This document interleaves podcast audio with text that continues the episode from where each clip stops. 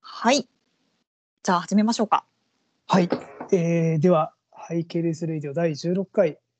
えー今日は今年引退する選手が多すぎるののがちょっと待って、かん、かみ、も噛うみ一ま回せんでした。はい、もう一回噛行んきまだしょう。噛んだはい、じゃあ始めましょうかはい始めましょうハイケレスレイディオ」第16回はい今日はですね「今年引退する選手が多すぎる気がするのだが」っていうタイトルでですね、えー久しぶりに話そうかなと思いますはいいはい、やちょっと僕ら久しぶりすぎてもう引退したんじゃないかと思われてる人もいたんじゃないかなと思いま すそようねですよね。むしろ、あの、我々が引退したんじゃないかっていう感じですね。ですはい、はい。では第16回、はい、我々 はハイケイデンスの、はい、はいえっ、と、アヤフィリップ、池田彩と。はい、イギータ口圭介です。はイい。ギータ、イギータ元気ですかね、セルジオイギータ、なんか最近 ね、生きた、生きた、はいこの前、あれですよ。あの、ウラン、リコベルトウランの、はいえっとイベントライドに。出て来た。年から、はい、あの、移籍する、あの、ボーラハウスグロイに彼移籍するんですよ。ああ、であの思いっきり S ワークスタンワーク SL 線 で走ってていいですね。もうでもらってるんですね。はい。そうですよもうもらっててで EF のあのキットで自転車だけあのウォーラなのであのすごい問題になってちょっとあのプチ炎上してま した。いや、いいと思います。そういうの好 きです。もういっそのことウェアもボーラで走ってほしかったけどね。そうですね。やばいですね。それやばいです。 はいそう。か、ちょっとボーラ期待してますよ。お総合ー期待してます系。はい。ねボーラ初めてのコロンビア選手じゃないかな。あ、そうか。そうですそうです。そうこれは楽しみだ。めっちゃ楽しみですよ。はい。いや、そうですね。もうちょっと全然話変わるけど、ね、EF のは、ね、ずっと英語喋れるだろうから、きっとボーラ行っても英語で、ね、あはい。そうかそうかそうですね。ね、コミュニケーション英語だって、はい。はい、ゼムキ監督言うてたからね。えー、監督に、あのコミュニケーションは英語で基本的には取っているっていうふうにね。聞きましたもんね。そうそう。あ僕、そういや、全然話変わるけど、会社で EF のなんか教育受けます、英語のやつ。え、そうなんですか。はい。いやそう、なんいでいすな、いいでしょ。っいいな。ていう、なん田か口さいろいんろ、ははいお仕事で英語使われますもんね。英語むっちゃ最近使ってますよ。はい。契約書を作ったりとか。うん、会議も英語の会議とか英語の会議、すご入いな。っあてます。あはい。そうなんです。でも時差があって結構中途半端な時間になる時多いですよね。ー、あそうなんですね。はい。まあ僕よく会議してるのはアメリカのフロリダの人なんですけど、うん、そうすると僕らでやっぱ日本時間で、まあ、せめて8時以降にしてほしいから8時とかにするんですけど、そうすると結構はい向こうが夜になっちゃってて、はいはいはい。かわいそうだったり、逆に向こう夕方にすると日本がすげえ朝早くなっちゃったりとか、うん、そうなんです。アメリカも西海岸だったらいいんですけどね。そうですよね。そうなんですよ。アメリカの東海岸の人と会議するときはなかなか時間調整が難しいっていう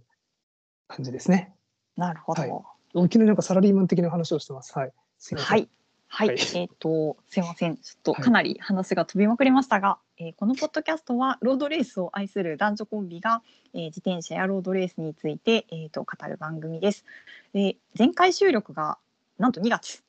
ということおお、で そんな前だったのか。はい、そうです。2月から、えー、我々ですね、ほぼ、えー今シーズン何もせずに終わりました。本当ですね。もうレース終わっちゃったよっていう。生きてました。あのちょっと途中死んでたんですけど、一応生きてま した。そうですね。最近の近況ですけどね。はい。僕自営業やったんですけど、実は5月からサラリーマンになってまして、はい。もう祝サラリーマン。出戻祝りサラリーマンなんですけども、もう社畜生活ですよ。社畜生活、はい、入社早々社北口さんって社畜ですねってさんもう早速ポテンシャル大発揮ですね ああそれ周りの人があの、はい田口さん社畜ですねってねってはい言ってくるんですか、言ってるそうはい なんか入社早々言われるどんとなす社ごい畜ムーブをしているんですかいねやそうで すねいやもういや結局なんなんで仕事好きなんだと思うんですよ結局ああそうそうそうそうだだだから社畜になるんですよねはいそうワーカホリックですねワーカホリックですねはいそうそうあとねもう一個あの、まあ、仕事すごい5月から忙しいのもあるんですけど僕春まですごい死ぬほど ZWIFT やっててやってましたねやってたしもうなんだっけアルプ ZWIFT 60日連続とかなんかよくわかんないことやってたんですけうどんそのおかげで結構股ずれがすごいひどくなっちゃってあら実はこのはえっとねほぼほぼこの半年自転車乗ってないんですよええやばくなないんですかとやばいですね。ちょっと友達に誘われて遠征でしまなみ海道行くとかどっか行くっていう時だけ乗るぐらいで、うーん。日常生活において全く自転車乗ってないです、ありゃ。えーでもねその代わりちょっとランニングにまたむっちゃ火がついてましておおはいー。、走る方。はい、もう今週はもうほぼ毎日走ってますねあ、すごい。すごくないですかそれ仕事終わってから走るんです仕か。事終わって大体仕事終わって帰るのはもうだ家10時ぐらいに帰るんですけ ど、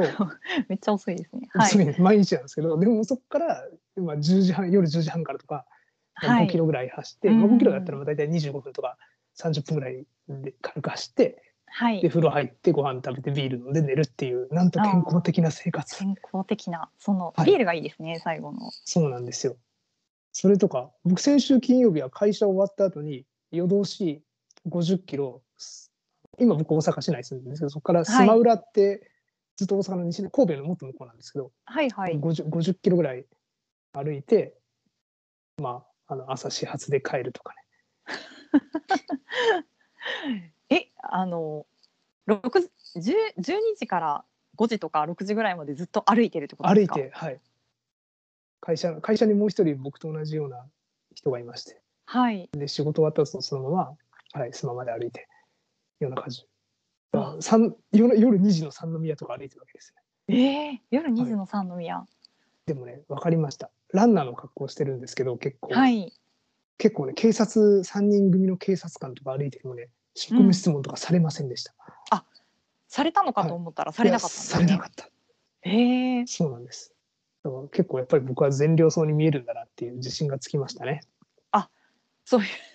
はい。う なるほど。多分声かけられるだろうなと思ってあ、たけそうど、そうそうそう。意外とかけられなかったっていう。明らかにおかしいですもんね。夜夜2時とか。確かに夜2時に出歩いてる人ってなんだっていうそうなん感でじすしますよね。はい。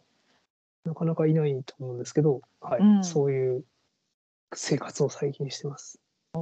なんか健康的なんだかそうじゃないんだかわからない生活僕もよくわかんないです。 はい。やっぱ結局自転車と一緒でランニングでもやっぱりちょっと変わったことしちゃいますね。はい。変わったことっていうか、なはるい。過度にやそっういうてしまこいまとす。ですね。はい。はいなるほどです。えっ、と、はい私の方は、はいあのなんか仕事と時々ズイフトみたいな感じな生活で全然あの面白みがないんですけど、唯 一あの面白かったことといえば、えっ、と先週末ですね。えっ、と野辺山シクロクロス。おおはい。ー。ラファーがやっているやつですね。そうです。いいなあのウェアムシペダルとラファーのえっ、とスーパークロスかな正式名称は、はいにあのー八ヶ岳まで行ってきまして、おーいいな。はいすごく久しぶりにあのいわゆる現地観戦というものをあのしましてですね、あこの雰囲気っていうのを楽しんできました。いや羨ましいです。寒寒いっすよね、野辺山ってきっあと今の時期。そうですね。あのーおそらく、はいあのー普通のとと都会というか、まあ東京とかに比べたら全然寒いと思うんですけど、今年はね多分すごく暖かかったと思いへます。え、あ、そうなんですね。はい、ほとんど上着なしであの過ごしてました。おら、そんなことがあるんだ、この時期の野辺山で。そうなんですよへ。え、素晴らしいですね。はい。なるほど、いいな。ちょっと。山とかじゃまだ雪がない感じですかね、八ヶ岳と。ああーそうですねあの遠くの山の方に少し雪かぶってるなっていう感じなんですけどもあの全然ちょっと空気は冷たいけどあの日が昇れば割と暖かいっていう感じでなるほどあのすごくいい気候でですねあのレースを見つつ、えー、と結構こうグルメも楽しめるんですねいろんなお店がこう出てきていてその羨グまルしいメ。を、はい、あの買い食いみたいな感じであの楽しみつつあの国内トップレベルの選手の走りとかあと、あのー私の、えっと知ってる人たちが結構レースに出てたのであほうのほうカーベル鳴らして応援したりとかあーごくいいですねはい、楽しかったですね。かいいですね。なんか結構コロナ前に戻りつつある感じですよね、なんかそういうとこでは。そうですねね。あのただねみんなあの当たり前なんですけどマスクをしてて、まあ、あの私もまマあスクを当し然ているので、ええ久しぶりにその会う方々がいらっしゃるわけですよ。あのジャパンカップとかの時にこう、あー年何回かこうはいはい会はいうみたいな方々いるじゃないですか。はい。なんかお互いこうなんかあのわからないみたいなあなんかあれ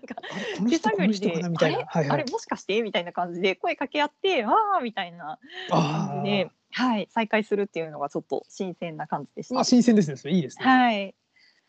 こんな感羨まじしいでです。はい、楽しかったんですけど、えっ、と、そうですね。現地観戦はまた早く行けるように、あの、なりたいな と。ほんまですね。はい、思っております。はい。ということで、えっ、と、北口さんがなんかめちゃめちゃ走っているっていう話を。あの、さっき聞いて、その話に戻るんですけど。あの、結構自転車界もこう、最近ランニングブームじゃないですか。そうだ。いきなりなんか、この前アダム・イエツがはい、バルセロナマラソン走ってるなんか、インスタ上げてましたよね。はい、上げてました。なんか、普通に3時間切ってるじゃんみたいな。そうです、そうです。サブスリーを達成してますね。達成してますね。そうそう。はいサブスリー。まあ、サブスリーってマラソン用語で3時間切ることを言うんですけど、うんまあ、サブスリーってやっぱり市民ランナーにとったらなかなか達成できない、すごい記録なんですけど、あーあそうなんですね。そうなんですよ。僕とか全然、はい、達成したことないです。あ、そうなんですか。そうなんです意外僕マラソンなんかいつもサンダルで走ったりとかわけわかんないことやってる んであんまり、はい、タイムがいつも3時間40分とかそんぐらいですね。はい、あなんででもまあね、えー、とアダム・イエスが2時間58分44秒グロスデそッドうですね2時間59分9秒とか書いてあったんですけどーはい。いやすごいですよね本当になかなこかですれ多分めっちゃ早いですよね。いやめっちゃ早いですサブスリーの人は早いですめっちゃはいそうですよね。なんでなんだろう言ってみたら普段シーズン中自転車やっててでまあちょっとランニングしてたらいきなり早いみたいなそんなイメージですよねきっとね、ああ、うんなるほど。ただあの、はい結構彼はですね、なんかランニング割とずっとやってるっぽいことを言っていて、はいで、あの私ズイフトであの彼のことフォローしてるんですけども、はいなんかズイフトにあの出てきたなと思ったら、しばらくずっとランニングしてたんですよ。あのおーオフシーズンに入ってからずっとそのランニングの方のサイクリングじゃなくてランニングの方のあの ZWIFT のログがずっと上がっていてで結構1時間とか1時間半とか走ってることもあったんですよ。へえ、はいなんと結構走ってますねそうなんですよなのでなんか走り込んでるのでなんか大会に出るのかなと思ったらあのバルセロナマラソンに出てたんであこれのあの準備のためだったのかと思いました。 すごいなるほなんどかねねすごいこう結構真面目にコンスタントにあの走っていてはい結構あのアダムさんはそうトレーニングとかこう真面目にあのしそうしてるそうだなっていうあのエピソードをこういくつか目にしたことがあるんですけどもなんかそうんのランニングのあの準備具合もすごくこうあのこまめにちゃんとやってるっていう感じがしてなんかすごくこう真面目なキャラクターが伺えてちょっとほっこりしました。なんかいいですね。真面目ですね。確かに。そうなんですよ。はい。で彼はなんかもし自転車選手になってなかったら何になってたと思いますかっていうあの質問をファンからされて、はいわかんないけどおそらく陸上競技のその選手かなんかになってたんじゃないかなっていうふうにお言っーてたんですよ。で10キロ走のタイムをもっと、あの早くしたいんだけどなんかいいアイデアがあれば教えてくださいみたいなことをファンと話してる時にあの言ってたりもしたのでおそらく走るのがこう結構好きなんだと思います。えーあ、いいですね。そうなんです。確かにお父さんがトレランするお父さんだったあそうなんですねよはい。でそれで膝をえっ、と悪くしてその自転車の方をするようになってで地元のクラブにあのーうえっ、とイエツ兄弟連れて行ってみたいなところがああーのー自転車との初めての触れ合いだった気がなしるます。ほ。ど。はいお父さんは僕と一緒ですね。僕がトレラン始めたきっかけも膝悪くしたから、あトレラン自転車始めたきっかけもトレラン膝悪くしたからだったので、あ、なるそほうどか。やっぱりあのー走る方で足をこう悪くして自転車に来られる人って多いかもしれないですね。あそうですね。なんかやっぱり負荷が負荷つうかショックが少いないじゃないですか。自転車の方が。まあ、そうですよねだってはい足はもう地面にすごい衝撃受けてますもんね。そうなんですよね。やっぱトレランとはかい普通のランニングってそうなんで、そこから比べると自転車ってやっうんぱ体には優しい。体には気がします優しいなるほど、はいまあ、ちょっとは僕い、にとったらケツには厳しいんですけど、はい、 自転車ねまたずれができているまたずかられですねはなかなかなんですけど、いやまたずれは本当に大きな問題ですよ問題で大問題です。大問題あんなに乗った僕が全く乗らなくなるのは大問そう題。ですすよねはい大問題です大よ問題です。はい。はいいつもまあランニングが楽しいからいいです。 はい。はい、ちなみにあのサイモンの方も、えー、と走るのはすごく好きでなんか引退したらロンドンマラソンを走るんだっていうふうにあの言ってたんですけど今は回アダムさんがバルセロナマラソンに出たので、もしかしたら引退前に走ったりとかするのかなそうかとかちょっとあれだよね、もしかしたらロンドンンマラソンの日にちがシーズン中とかなんかそういうことなんですかね。そういうことかなるほどねそうそうそう、もしかしたらだからそそれでれで、出られないのかなんかそんな気がしますね。あおそならるくほ。どそういうことか私あの走るのはその引退してから頑張ろうということかと勝手に思ってましたがそうか物理的に無理だということですねな気がしないでもないですね。なるほどはさいす。が多分ロンドンマラソンっていつやってるの ?10 月とかだったら無理なんじゃないですかね。あなるほどあ結構ね過去のやつを見るとバラッバラ っす。はい、4月でもね大体いつも4月にやってる。本当ですかそれはダメだあだダメですね。思いっ全きり然ダメであすね大体っつうかもうえっとですね第3回大会からほぼほぼ4月か5月です。なんかね大体4月だけどあのー今年はえっ、とパンデミックで10月に延期になってあるそうそうそうそう。あだらから多分あ10じゃあ月のってもまだシーズンギリギリそうやっですてるねかやってない今か年ロンバルディアぐ走っらいてでたしすかね。なる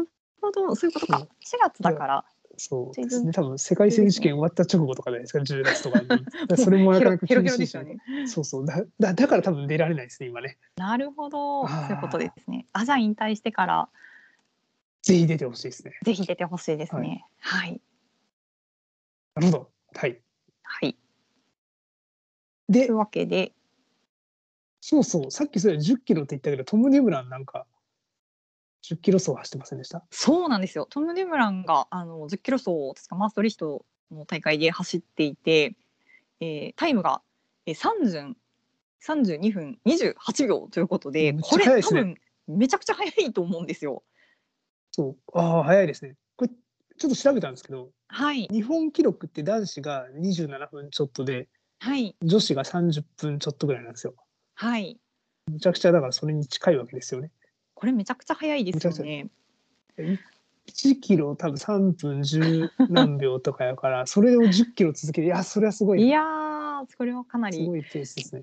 そうですよね。これね、あのトム・デブランのこの10キロ走ですごいタイム出ましたっていうのが、そのはいアダムさんのバルセロナマラソンのちょっと後に出たんですよ。はいはいはいはいこ。れを見た瞬間に、あ、これはなんかアダムさんのサブスリーが霞むなってちょっと思っちゃいました。おー確かに。トム・デブラン早 い。めちゃくちゃ早い。時間的に32分とかだからなんかタイムトライアルとかよくねなんか50分とかしたりとかで30分ぐらいのやつもあると思うから結構タイムトライアル的なのかもしれないですね。あずっー、なるほとど。同じ負荷でうーん。うなんかひたすら足を回して走り続けるみたいなーん。平らな多分フラットなランニングのレースとかって多分タイムトライアルやってる人には良かったりするんじゃないなるほど。はい。あ PT スペシャリストは10キロ走10キロ走おすすめおすすめ。おすすめ。トラックの10キロ走とかいいかもしれないね。あー、なるほど。っていう、あちょっとじゃああの、すごいっす、ディムラン。はい。そしてはいさらにもう一人、あのすごい人があいるんですよね。ああれですね、はい。ピノコック前、あの、えピノコック前のあれ、さなんか5キロが13分25秒とか言ってたのって、あれってすげえ昔でしたよね。えっ、とね今年の2月だった気がしま2す。はい。あれすごいなって思ってて、なんかあれを再挑戦するんでしたっけあれ、そうなんですか確か当時、これなんか単純になんか計測ミスというか、ログが間違ってんじゃないかみたいななんか言われてましたもんね。言われてました2月の時言われてました。2月にその出た13分20あの5秒はちょっとあの早すぎておそらくなんかキャリブレーションかもしくは測定器が見落ち確かあの測ってたみたいなんですけど、はいはいはそれいの誤差であの元ガチ陸上選手のウッズによると実際はまあ15分ペースぐらいで走ってたんじゃないかなっていうふうに言ってたんですよね。なるほど。で今回そのあのピドコックは、まあ、15分は切りたいみたいなこと言っててどうもなんかナイキがオレゴンでそのタイム測ったらっていうふうに声をかけてくれたらしいんですよ。へえ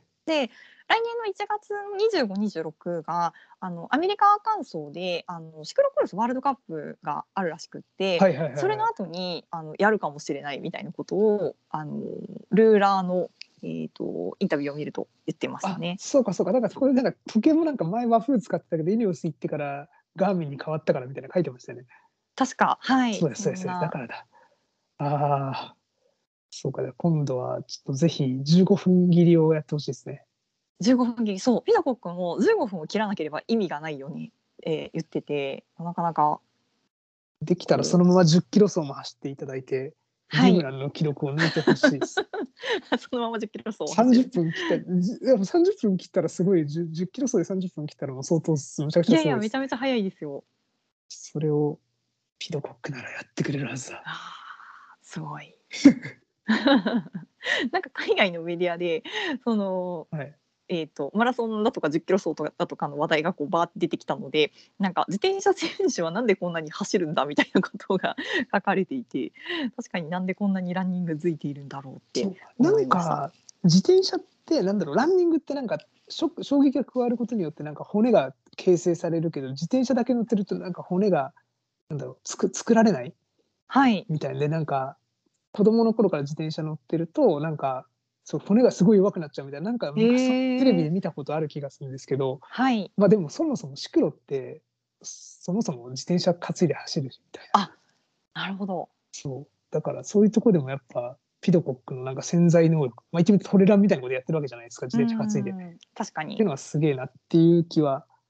しましたねあとそうそう結構ランニング好きですよみんなあの前僕ほら前確かポッドキャストで喋ったけどテイヨが僕ランニングやってるの知っててなんかどの靴がいいってあ聞いて俺すっげえ細かく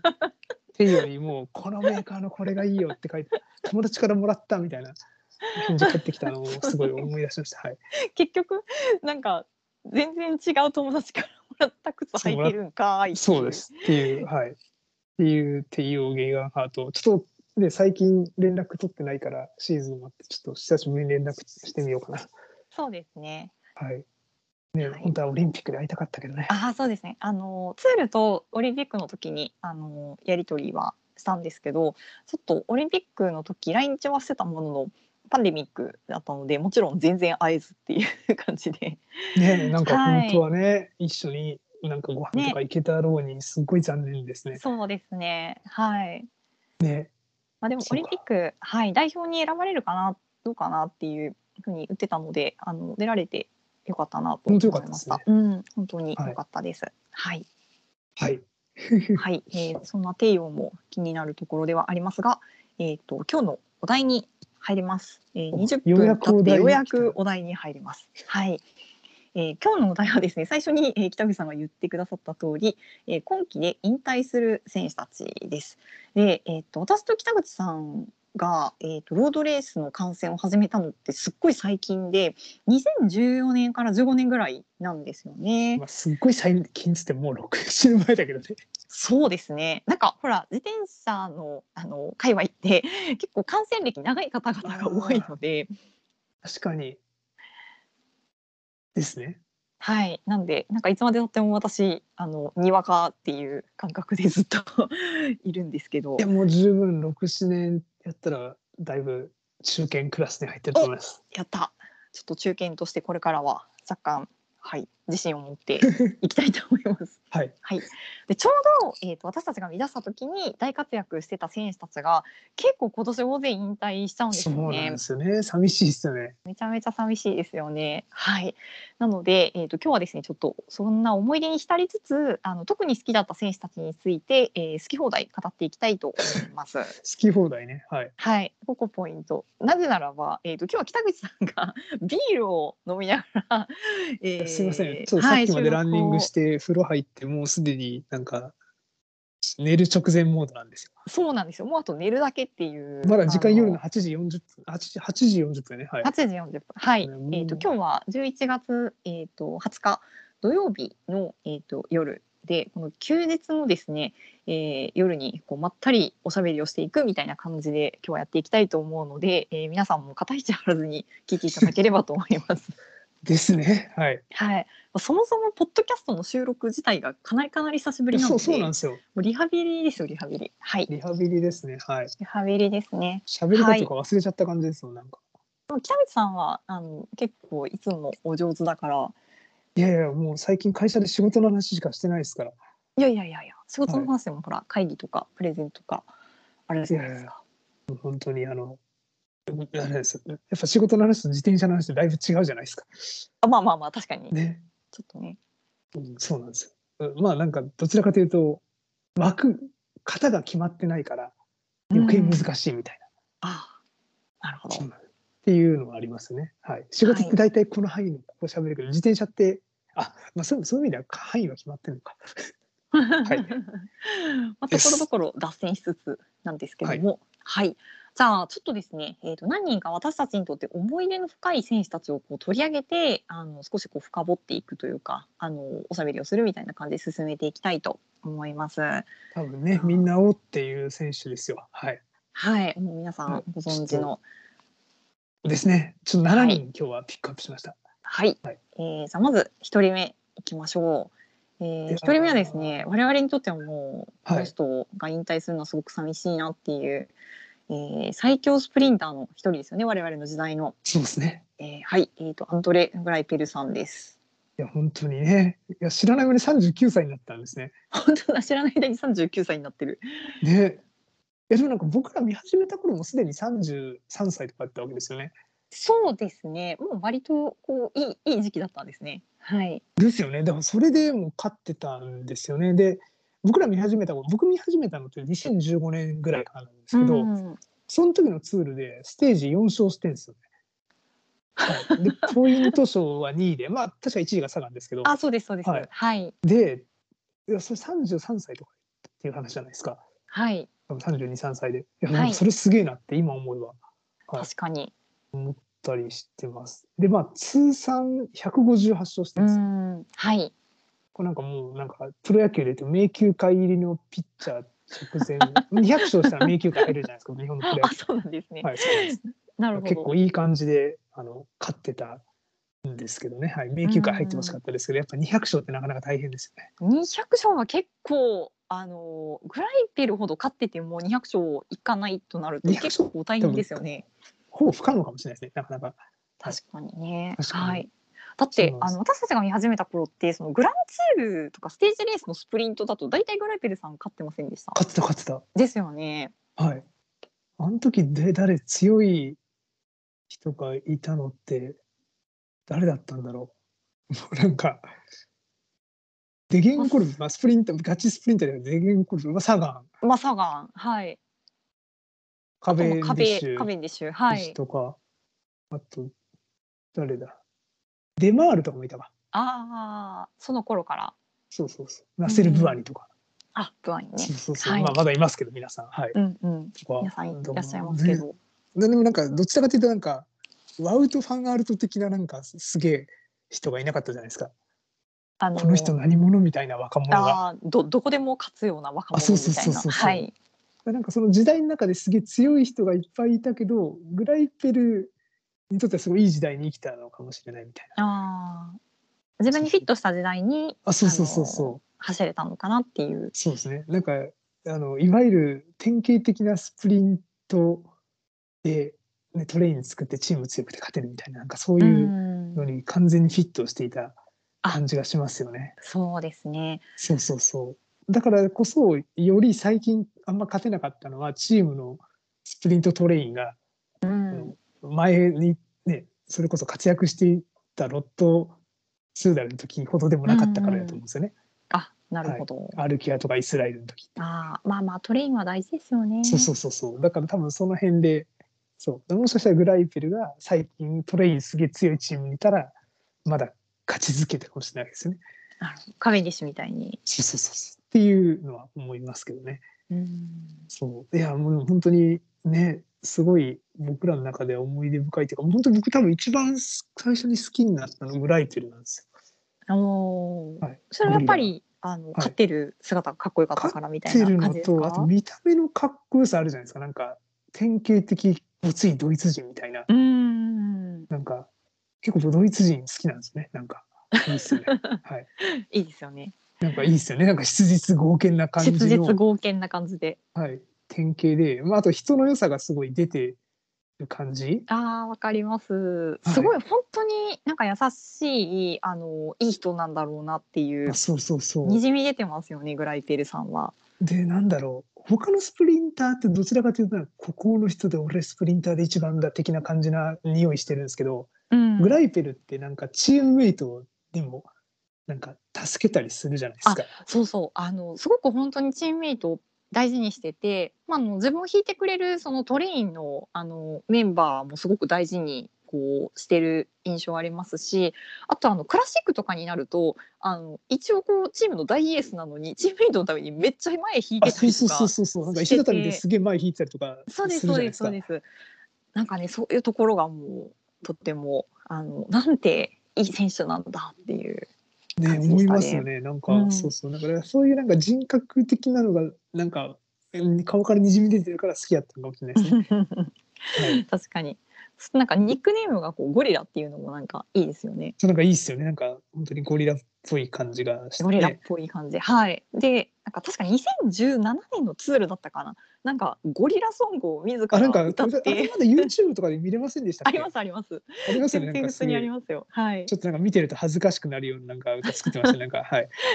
しかもなんかあれ PV があって、あのちゃんとゴリラの着ぐるみを自分で着て来こうて出ているるっってていいうう。そうそう、はいなんかそういうお茶目なところとかもすごいいいしそうなんですよ。あの歌ね、あれですよ。あのサブスクにあるので、あのアップルミュージックとかであ買えま聞けする。のね めっちゃ受けますねめっちゃウケ友達があのあれを、えーと目覚ましにしてるって聞いて、それはすごいあのいい趣味してるなと思いました。なるほど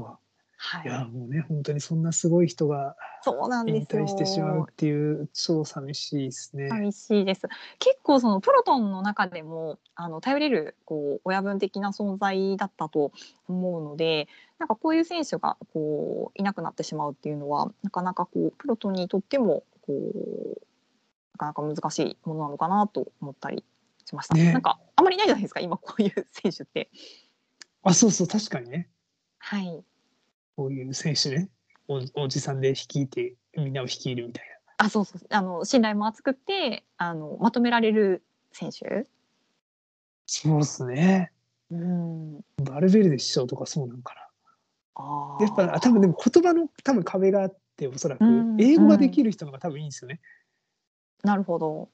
バルベルデ人ってなんかスペイン語しか喋んないイメージいや多分英語も喋れると思喋いるますけけどど喋るけどなんかなんか英語とか喋りたくなさそうなイメージじゃないですか。なるほどグラフィルはきっとねドイツ人だから英語も喋るわけですよきっと。はい勝手な想像。はい。いや本当にすげえ。うん。あの一時代終わった感半端ないです。一時代終わった感半端ないですねはい、はい結構グライピルさんの、えー、と引退は我々にとってはこう非常にショックなものでありましたそうですね心に穴が開いた感じしますよ。あーはいはわ、いかります寂しいはい寂しいですねということで、はいえっ、と一人目グライピルさんでしたはい。えー二人目はえっ、と北口さんの、えー大好きな、えそうー、ファビオアール僕そうなんですよ僕あのやっぱあるは一押しやですよね。で、うんまあ1990年生まれの選手っていっぱい、ね、いるまさにそのゴールデンエイジって言われてる選手の代表格で当時は。で、はいまあ、まあ、例えばさっきのトム・ディムランとかもそうですけど、うんうんキンタナとかでむっちゃ強くって、で、僕ちょうど、えっ、と、2015年レース先見始めたって言いましたけど、うんうんその時のウェルターでの勝ち方がすごいかっこよかったんですよね。うんそう、まあ、確かステージ優勝はしてなかったと思うんですけど、でも山でなんかいつも、なんだろう、ベロを出して、ダンシングで狂ったように登っていくあの姿がすごいかっこよくて、そう。で、当時確かアスタナにいて、 はいそ明うなんです日のですね、自転車もね、バイクも S ワークスターマックに乗ってたんですよね。おーそうそうそうそう。そうなんです。で、コンポが確かカンパ使ってて、うんなんかかっこいいなって思って見てて、で、当時のブエルター確か、えっとね、第、後半結構後半19ステージぐらいまでトム・ディムランが勝ってたんですよ。はい。トム・ディムランやっぱさいあの個人タイムトライアル、個人タイムトライアルとか強いからずっと勝ってて、で、まあ正直トム・ディムラン勝つかなって思ったけど、最後、山のステージですげえ遅れて、それであはるい逆転したんですよね。うん、うんそうで、そこで最終的に、確か20ステージぐらいで逆転して、そのままある勝ったんですけど、あの時のあるの走り方がもう超かっこよかったんですよ。うんはいもうかっこいいクライマーっていう感そじうだったんでまさすね。に超かっこいいクライマーだったんですよね。でなるほどまあそこでこの人はもっとこれからすごいどんどん活躍していくんだろうと。うんうんでまあまあ、UAE って、まあ、どちらかというと UAE ってまあイタリアベースな感じじゃないですか。そうですだからね。ね、うんでバイクもコロナ後使ってて、うんうんで、ね、活躍していくと思ったら、やっぱなかなか怪我に悩まされて、ちょっとかわいそうだったですよね。そうですね。ね、本当に、すごい。なんか、だからそっからの苦労を、多分本人はすぐむちゃくちゃ苦しいんだと思うんですそうですよよ。ね。ね、なんかそういうのを考えると、ああ、感慨深いなって思います。はい。っていうなるほど。そうなんです。じ人生を重ね合わせたんですね。なんかいろいろね、はいああ、人生を。最初がすごい良そうですすねぎたんで、若いう頃が。んうん。そっからなかなか怪我、特に怪我とかって本当に自分で思い通りにいかなかったと思うんで、確かに、そうですね。かわいそうな気がします。今、自転車に乗れない自分とあ重ね合わせてる。重ね合わせてしまう。はいなるほど。 はいはい90年代のゴールデンエイジの選手って今は31とかですけどそうですね。はいみ。んなまだ普通に現役で元気に走ってますよね。そうなんです。引退した人多分ほとんどいないんですよ。うんそう。もちろん前世紀から比べると若干パフォーマンス落ちてるとか思いますけど、うんまあそれでもやっぱディムランまだ強いし、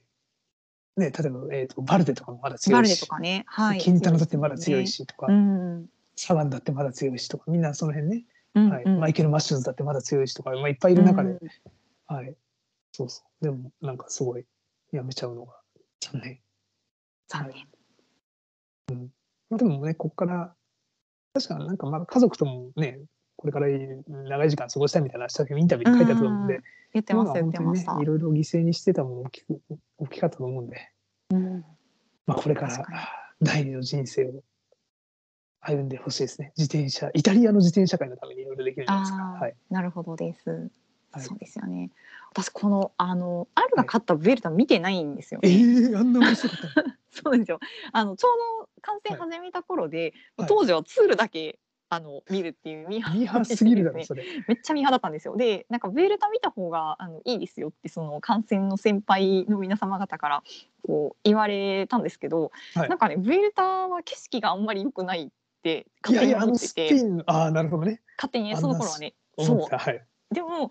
あのその時にその景色がこうツールとかに比べるとちょっと荒涼とした感じがしてテンション上がらないんですよねって話をしたら いやいやベルタはあの影が濃い感じがいいんですよっていうふうに言われてで次の年かな次の年ぐらいから見るようになってあの、はいベルタの面白さにこう目覚めたっていう。ああ。はい、いや、僕、この時のブエルタ見て、えっと、グランツールを勝つ人っていうのは、あ、とさっきのブエルタのデュムランを見てて、はいはいはい。あの、普通に、うコんンスタントに、えっと、山とかも登れて、あと、個人タイムトライアルで勝てる人しか勝たないんだと思いましたね、その時にあなるほど。はい。そうなんです。その個人タイムトライアルが強い人が、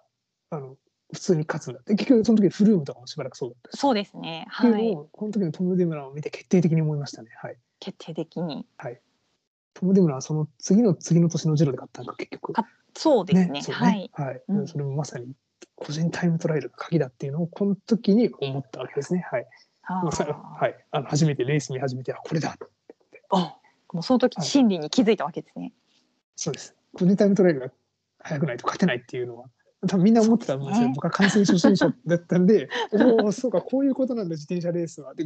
あのグランツールはと思って、あ なるのほ実ど。感したのが、この時のブエルタだった。ウエルタだったっていうことですね。なるほど。当時何も知らなかったからね。はい。わかる。あの、い何もわかんなかった。何も分かんなかったですね、何本当にもわ。かんなかったです。何もわかんなさすぎて、なんか、あの、私、結構、あの、ずっとわ何もわかんなくって、なんか、デマールとアはいラはいフはィいリップが最後、なんか競り合った時に、はいなんか頑張ったらアラフィリップ勝てるんじゃないかなって思ってたぐらい、ああ、結構こう、おめでたい感じ。それだいぶ分かってない感じですよね。そうなんですはよ。可愛くないですか。ブエルタのそう、可愛いです。めっちゃ可愛いでしょ。可愛いです。僕は何にも分かってなかったせ いで、この時にあるがはい S ワークス3幕乗ったのかっこよくて、その勢いでその年に S ワークス3幕買っちゃいましたもんね。買ってたね。買ってたでしょ。買ってた自転車始めて1年目で、うんまだ忘れない。確か当時価格がね、完成車で109万円だったんですね。 それ買ってたよね。何も知らないから。買ってたね。 買ってた。それ林さん今乗ってますけど。はい。そう今その SL5 を、あのその後北口さんはたくさん新しい自転車を買われたので、えっ、とだいぶしてからお譲りいただいて今私が乗ってます。そうなんか SL5 かっこいいんだよね、やっぱりか今っ見てかっも。こいいですね。え北口さん、あのアスタナのフレームも持ってるよ買ってまし SL5 たよねあそれまだまあだそうそう持ってますはいあまだ持ってますよまだ持ねっ。てるまだ持ってるそう、はい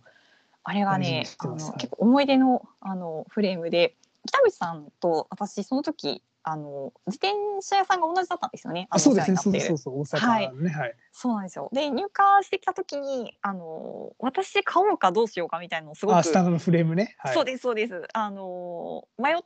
てたんですけどあの買わなかったら北口さんがそこで買ったっていう。買っちゃったいや確か激安になってたんです確かにそうですそうですそう。ですあよのねちょっと時間が経ってはいお安くなってたんですよね。多分 SL6 に切り替える手前やったからすごいは安いくはい。ちょっと型落ちになりかけみたいなタイミングで。あのちょうど我々のサイズが出てきて、そうですねはい、あれがきっかけだったかも僕がこんないっぱい自転車買っちゃうもうそこから自転そうで車を、すねだって SL52 代目みたいな感じですよね。あそうそうそう そうで2台あるから1台グラベル用に使おうってわけわかんないことしてグラベル用に使ってましたからねあそうーなんかすごいいやなんか不法のパワーーを感じます。おかしかったですよあの時ねなるほど。そうですね今僕はもう普通の社会人なんで、はもうい。そんなお金は使えないですあ、堅実に生きていきます現実に。はいはいなるほど。はいはい。小そうい小う市民でねはいすいませんそうですねはい。はいえーそんな北口さんの、えー自転車の変遷 と、あえーるあるについてはい。あるに全つ然いての話変わっちゃった話はでしたが、はい、お若いえっ、と選手が引退していくのはちょっとちょっと辛いですね寂しなとはい、本当に思いつつも、はい、ね、まあああのなんかそうですね、本当に。まあでも別に死んだわけじゃないから、まだこれからの時代ありますかそうですね。ら。はい、まああのはい、あともう、ね、人生としては何十年生きていかなきゃいけないんで。急になんか重みのあ るいや、先生そう先輩からはのい言葉いやが。 はいあのぜひ、はい、頑張ってほしいです。はい。そうですね。最後の年は、あのクベカに行って結構こうあのレースで上位に入ってたりとかもあしてそでうそすうそうね。そうはい。今年はなかなかあのいいこう走りができたんじゃないかなと個人的には思ってます。ちょっとそんなあるを見て嬉しかったですね。ね、そうそうそう。うん、はい。はい。じゃあえっ、と二人目のある終わりまして、えー、三人目行きましょうか。三人目はねちょっと我々的にもこう非常に思い入れのある、そうですえーね。ダンマーティンですよ。いや、もう、なんだろう。この人、クラシックも、ね、強いし、まあ、グランツールも強いっていうのが、もう一番好きな客室の人なんですよね。そうですそうです。ワンデーもステージもどっちも行けるっていうねい。ける人ね。かっこいいですね、はいそういう人が一そう番。なんですよ。もうザパンチャーっていう感じでね。そうそうそうそう。今で言うと多分アラフィリップとかに近いんですかね。そうだと思います。はい。ですよね。うん。いやもうなんか結構2013年14年ぐらいが一番多分絶好調で、まあ、まだ僕らが自転車見始める前ですけど、うんうん、うん。リエージュ・バストン・ゲージュ買ったりとかそうですね。イル・ロンバルディア買ったりとかはい。なかなかねすごいですよねもう多分今イスラエル。ルではおそらくマイケル・ウッズと完全に客室が被る感じですよねあ確かに被ってますね。被ってますよね完全 に、被ってはまいす被ってます。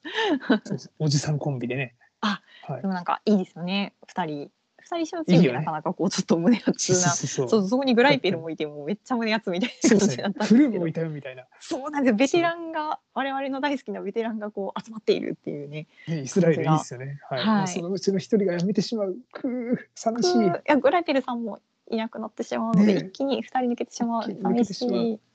そうなんですよ。いや、本当にね。えいや、もう実はダン・マーティンってアイルランド人ですけど、はい2005年まではイギリス人だったんですよね。おおなるほど実は。あ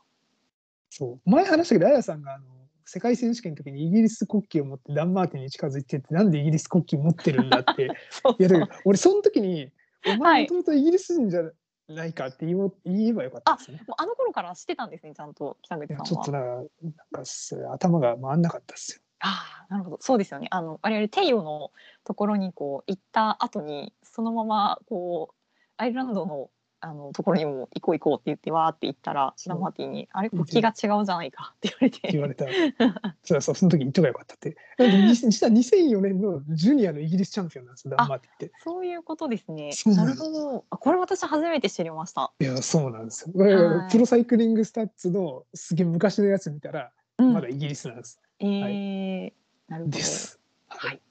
で僕はダン・マーティン僕が見始めた直後なんで2016年2017年でクイックステップにいたんですよね当時。はい、いらっしゃいました。エティックスクイックステップだといらっしゃいましたクイックステップいらっしゃいましプロレスその時がすげえ俺ダン・マーティン大好きでいやもうね、そうなんですよでクイックステップってどちらかというと総合系のアシストの人いないからなんかいつも一人とかになっちゃってるんですよなんか最後の山の山岳です水よのね最後もうの方と か最後一人で走頑張ってますよね。大そう体。で僕の今部屋にこう辻圭さんの写真パネルあのでっかいやつ、はやい。つがあるんですけど、それが多分ねこれ2017年のツールの山岳ステージの写真があるんですけど、はいまあそうそうたるメンバーの中にダン・マーティンがいてる写真が飾ってあるんです、おーでやっぱり一人なんですよチーいムやだってあの頃の、はいあのクイックステップって本当にあの山岳アシストとか全然いない全然いない感じでしたもんね。はい、そうなんですよ多分ステージ勝利のことしか考えてなかったと思うんでそうですね。多分多分切って切ってるとかを勝たせるための布陣やったと思うんですそうですそうでですそうです。も、はいうあの結構スプリントに振った布陣だったのそうなんでで、すねなんかそう考えるとちょっとなんか感慨深いよねそうなんですよ。なんかねダンマティンはそんなクイックステップの中で、あの一人この総合争いに気を吐いていてですね。で私ダンマティンすごいなと思うのはね、あのすごくこう勝負感があるというか、はいはいはい、はい、アタックが上手なんですよね。あー確かにそうなんですよ。で力の使いどころがすごくあの上手な選手っていうイメージがあってあの勝ちに行く時はあのきっちりこう勝ってくるっていうところがあのすごくいいなと思っていてうんうん今年のあのゼロでも勝ってるじゃないですかステージああそうですね。はいその時もあのそれをすごく感じましたねなんて勝負感のある選手なんだと確かに。うん、確か UAE にいた時にツールでも確かステージ優勝した時があったと思うんですけどその時もなんかすごいいいいい感じで出て勝ってた気がしますね。そうですね2018年ぐ2018らいじゃないで年すか。はい そうなんかなんかイメージイメージその時ジャージがあのなんか前にチャックがないジャージ着てた気がする んですよ。よく覚えてますねはい、なんかそれすげえすげえ覚えてるんですなんかはいそうそうそうでそう勝ってましたねは UAE い時代にはいそうダそうンなんマティですン夢にも夢にいたんだなはいそうなんですよね。そうそう。で、まあそうそうそう。でも、つえっ、と、ツールの最高順位は、クイックステップにいた時に2017年の6位っていうのがあって、いや、総合表彰台上がってほしいんですけどね。はい。いやーはいそうなんです。いや、もうちょっとね、本当に、うんいいっすよ。もうクラシックもグランツールも強い。一人で強い。そう一人で強いはい、もちろんアシストも、えー、と助けてはいると思うんだけれども最終局に一人できっちりこう勝負ができる選手ということでそうです素ね晴。らしいはいいや、ちょっとでもねなんか辞めた理由が結構インタビューに書いてあったんですけど、うーフんうィジカルにはまだ続けられたって書いてあるんですけーど、んうメンタル的にダメだったって書いてあって、ーんもうメンあこれはメンタリー、I'm just tired って書いてあるんですよ。あもうーだから結構なかなか本当に大変だったなって。で、そこの記事で書いてあるのが、うんうんえー、とこのレベルでやっぱ維持するのっていうのは、すいなんだ全然スイッチオフすることができないと。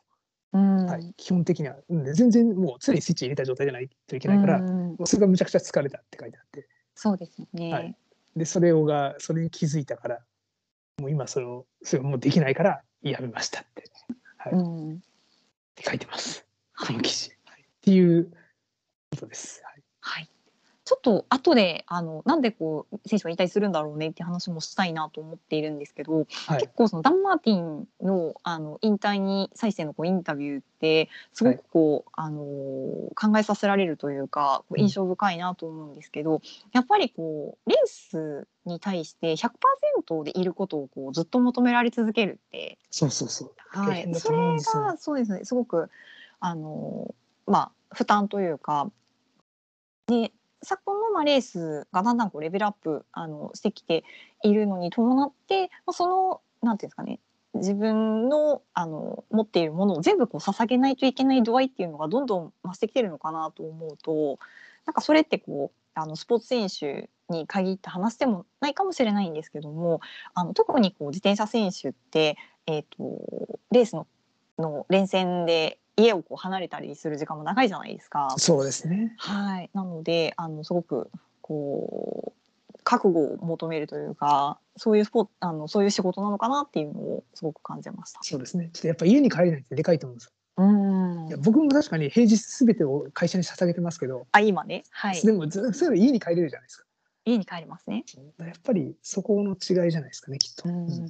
ぱりなんかな気ホがしますテル住まいとかも結構大変ですよね。大変ですよう僕ん前の時ほぼえ年間150人出張してましたけど大変ですやっぱりやっぱり大変でした。大変ですはい考えると、まあ、自転車選手も同じ感じだとは思いますはいうん。なるほど。ですねはいはい。ということで、えー、と我々の大好きな、えーダン・マーティンがレース引をさ退れしちゃいますはい、引退するということで、え3人目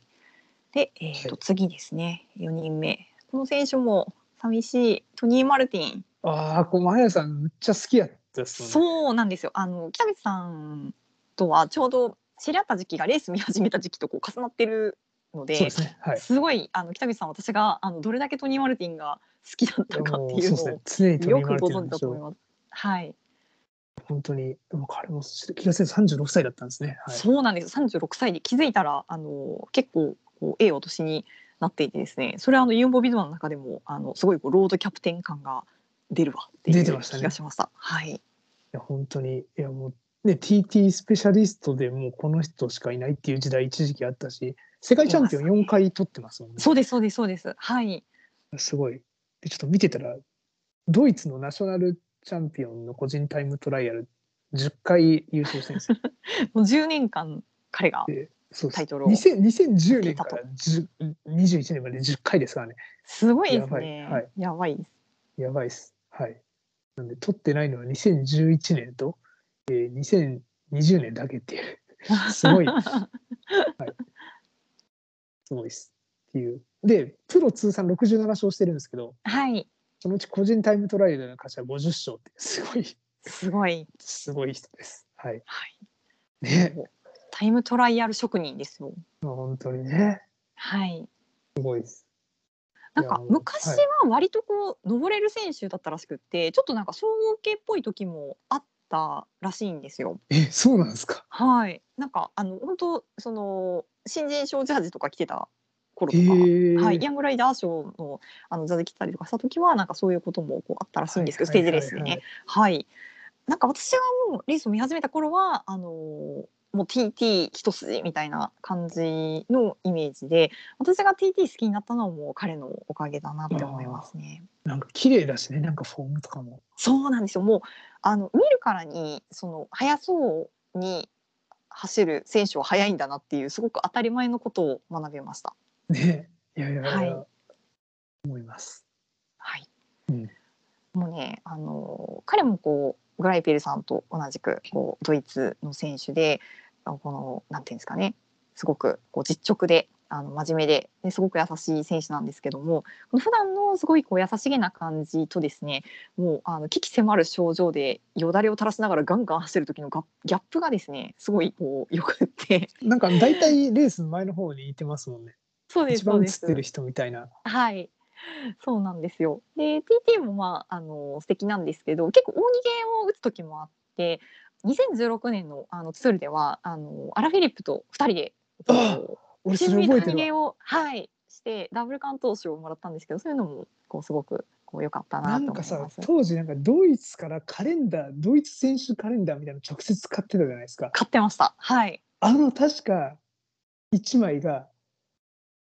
たアラフィリップとトニー・マルティンが2人で逃げてる逃げてま1枚した逃があげてまっしたた気がする、むちゃくちゃかっこいい写真、かっこいい写真が。あそうだあれはむちゃくちゃかっこいいからですねあれ、めっちゃ、あれですよね。はいでかい。そうむちゃくちゃでか いいやでもあれなんかドイツになんか直接問い合わせたらなんかいつも送ってくれたんですそうなんですよ。送ってくれて、あのすごいでかいやつをこうまとめてこ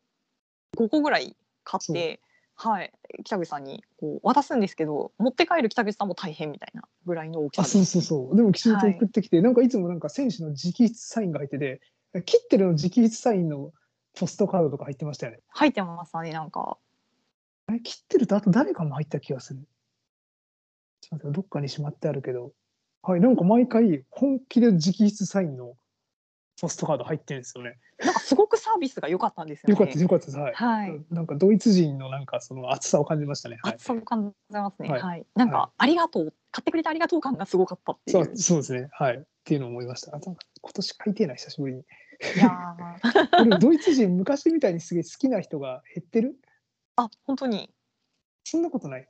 えー、誰かななんかねあのー多分ねトニー・マルティンの後を継ぐ TT スペシャリストドイツ人 TT スペシャリストドイツ人バルシャイドなんですよおおマルシャイでいいですねバルシャイドですよ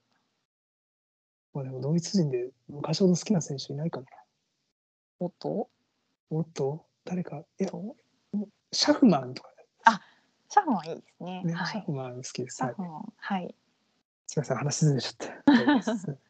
ャフマンは本当あの笑顔が素敵でいいですねシャフマンねはい、はい、シャフマンはめっちゃいい人です。はい。はい。はい。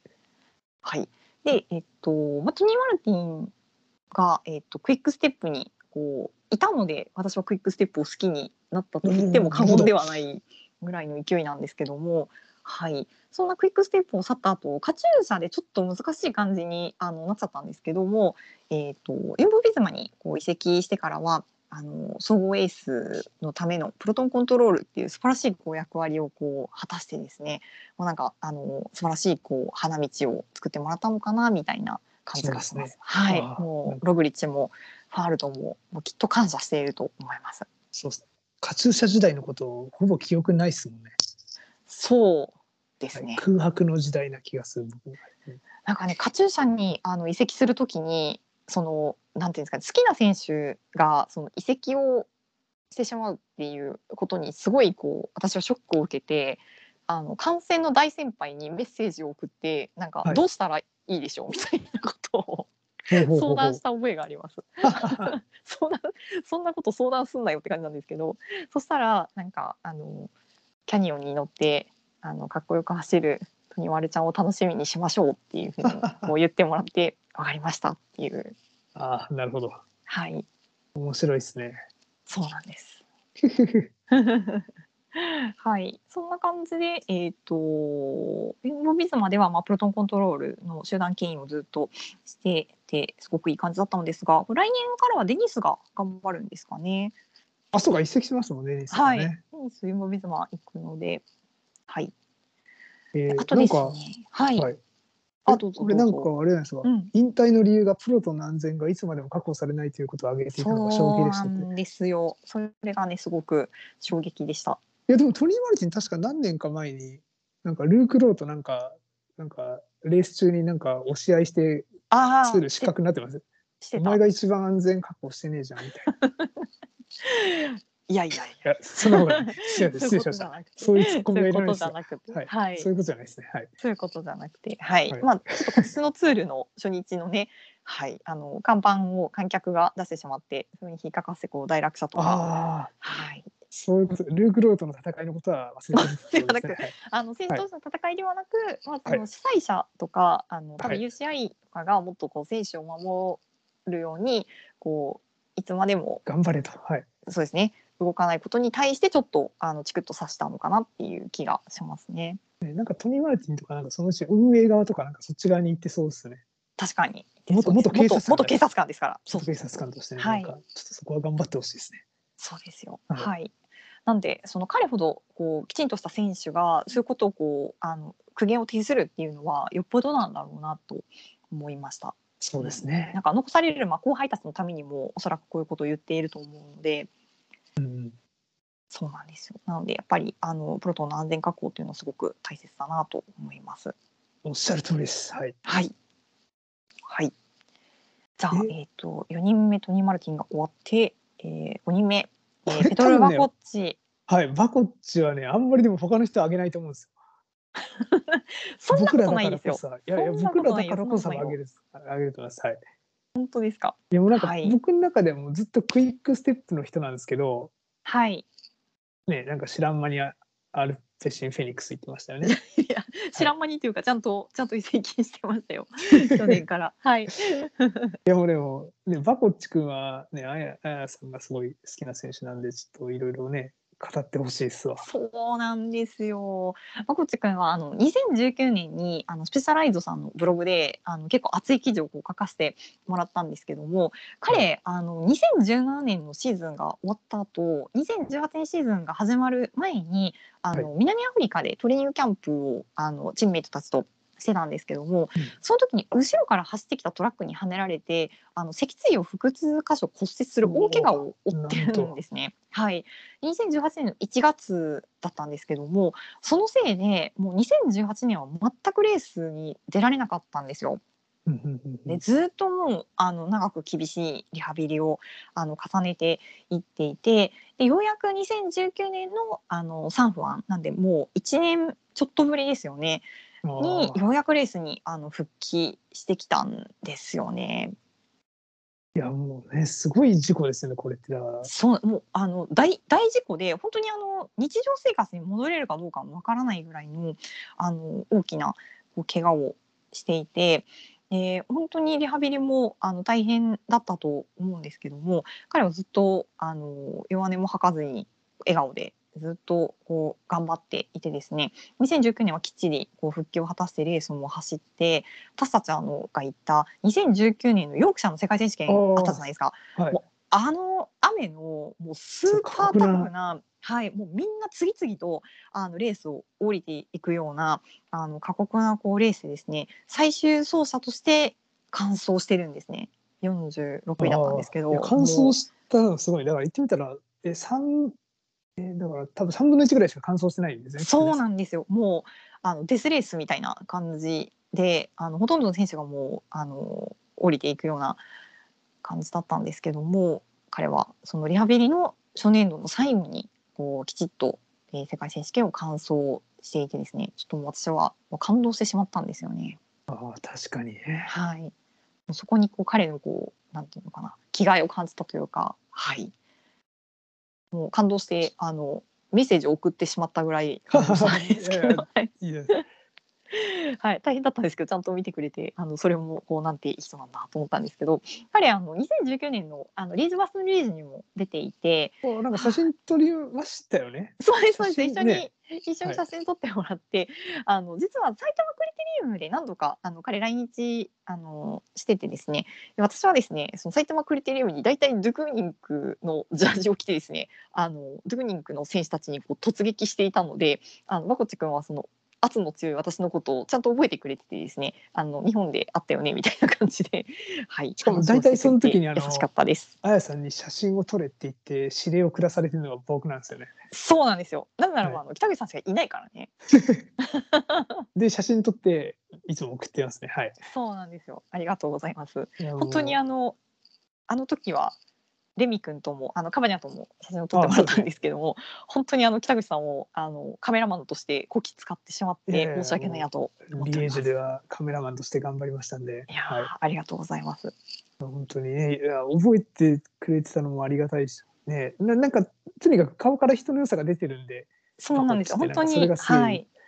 優しくてあの本当力持ち頼れるアシストっていう感じですね。アシストの鏡のようなあの選手でで結構彼がエースとして走ってもこう強い選手なので、まあ、これからこうアラフィリップとの2枚看板でアルデンドを戦っていくのかなとあの思っていたらアルペシティにこう移籍をまあそそううですねですね意外でしたねはいはい、まあ新天地であの、まあ、マチューを助けたりしてこう頑張っていてですねで今年はあの復帰後の大きな目標だったツール・ド・フランスもきちっと完走したんですけどもやっぱりあの怪我がすごくこ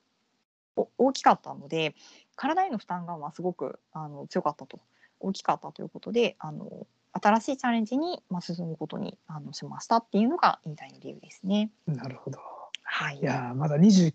29歳か29歳若若いいですね若いんですよはいなんでこの怪我がなければなっていうのをちょっと考えてしまいますねねいやそうなんですよねなんかどちらかというとねなんかクラシックとかワンデーで強いからそうですなんかそうですそれこそはいアルテシンフェニックスでむっちゃね活躍、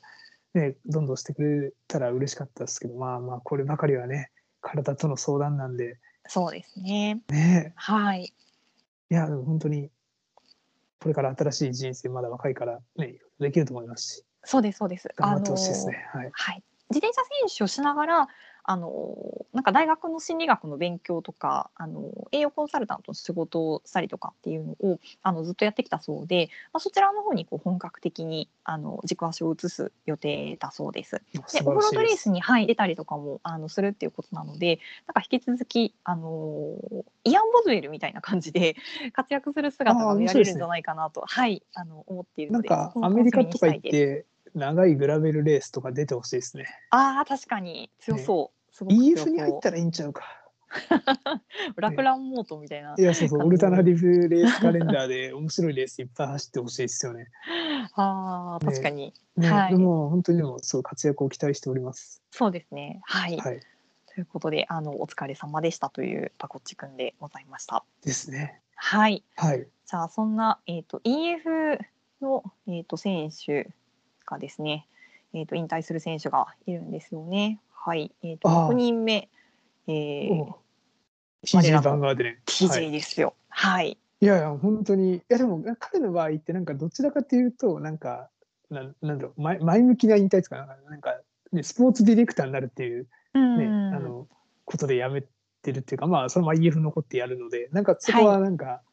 あの、いいなっていう感じがしますね。はい。うん、確かあれに。も途中、今年シーズン途中でやめてるんですよね、だから、すでに。。あ、そうですすそうです。はぐらい。いで。もう、えー、と6月の21日でリタイアっていうふうになってます、ですよね。はいあのなんかズエルタではなんかもうなんかスポーツディレクター的ななんかこっそりやってたというかなんかやってたんですよね。そうみなたいんなですね。なんかそんな感えじなことがどっかで書いてあった気がする。ーはいうんなんでいやもうだからそういう意味ではもう今後あの EF を背負って立つおーいいですね。いいじゃないですか。もうやっぱアメアメリカ人だからいいんですよ。やっぱジョナサン・ボーターズとかもきっと ある。はい。あ、なるほど。そう。やっぱアメリカいややっぱなんか EF ってなんか他のななんかヨーロッパ感が自転車チームなんですけどすげえ少ないんですよなんかイメージもうザ・あジ・アメリカンなんですよねなんかねなんかそんな気はしませんな んかまあ、アメリカ籍のチームそうチームだしですもんねなんかもうはい。チームの雰囲気とかもなんかすげえアメリカ企業っぽいんですよねなんか、おおうん、なんかそれがえジョナサン・ボーターズのおかおかげというかせせいというかはいなのかもしれないです けどなんか全体がなんかアメリカ企業感すごいします。ー。あ、なる勝ほ手なイメージですど。けどアメリカ企業をよく知っている北口さんがそういうからにはなきんっかはいなんかアメとリカ感はあり近ますしいものがあるんでしょうね。そう、なんか、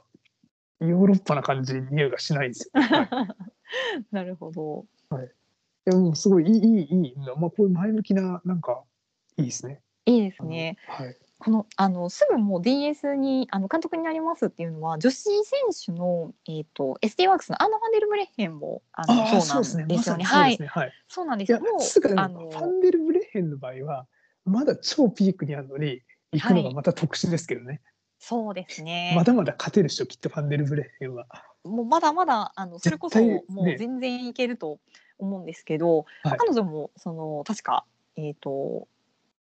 こう自分の人生のあの、まあ、仕事以外のことですよね家族との時間とかいろいろ考えた結果あのここでもう終わるのが最適でああ DS の道があの用意されているということで、まあ、そちらの方にこう進んでいるっていう感じなんですけども結構もうレース走りながらその監督になる準備とかを彼女はあのやってたみたいで。それがあの割とこう大変だったみたいなことも言ってましたああなるねほどなるほど。はい。確そかうパリルーレットか、あののもう終盤のレースでは彼女があのチームカーのハンドル握って走ってあたそりうなとんですか、ね。はえーいかっこいいな。え出ました。はい、アンナ DS でかっこよかったです。ー、それはめっちゃかっこいい。そうなんですよ。まあ、なんで知念もきっとそんな感じなのかなと思うと、あんまりこう悲壮感がないといういやか、そうなんです。TG の方がはい逆にむしろ前向きな。ステップアップみたいな感じそうなんですでよ。まあプロ野球選手引退してそのままコーチになるみたいなそんなイメージです ね。キュウイさん意外と意外と野球ネタ多いですね。いやすみませんなんか野球好きなんでね。はい。あ、そうなんですね。でも日本シリーズやってたっけ今日とか確か。あ、今日今日から確かやってますね。いややっぱ地元大阪オリックス勝っ応て援しほしいてですけどるね。。おはい、おそれ株価も上がったら嬉しいなみたいー。 去年最下位の2チームが今戦ってるんですよね。 な。そうそれも確かなんか激アツでしょなんかななんかいいですよね。いいよね。はしいか。も最下位もなんか一年最下位とか2年連続最下位とかそんなチームじゃなかったですあ、かそうなんですね。はいだった気がするよ。ほう。ちょっとドラマティックですねいやめっちゃかっこいいっすそれ。ねえ。うん。まあ、なかなかそういうのないですもんね。ナイスナイス。今えっ、とオリックスの監督ってえっ、とオ名リッ前が出クスてこのない監督はあの人や。高あ、俺、高津は、えヤクルトですね。ヤクルトの方あれ違うあじゃあなんかねあの自分が知ってる頃の選手が監督していいるやのっそてれこ結そ、構まさに、胸熱だなって思いました。まさにそれはあれですね。あの、あビッ高グボ津スとか、高津はまさに、ね、あの、僕らが高校ぐらいの時の、あやさんもちょい若い頃ですけど、はい。でしたね。はい。 そうですなんかねあの中学え高校ぐらいの時かな私友達にすごい野球好きの子がいて、はいあの学校終わった後えっ、と野球見に行ったりとかしてたんですよ。おお、そうなんですね。はい。ちょうどイチローとかがあのまだあーオリックスにいた頃かな。いたは頃いか。。そうですそうです。そうか。そそう考えると、そうか、なかなかですね。なかなかです。なかなかかですね。はい。今、オリックスの監督が中島聡さんで、まあ、この人は多分もうちょっと上だよね、きっと。そうですね。 1960だからそういう意味で、高津とかって俺らがマジで普通に野球見てた頃の人だから、あそうですすそごういですそうです。はい。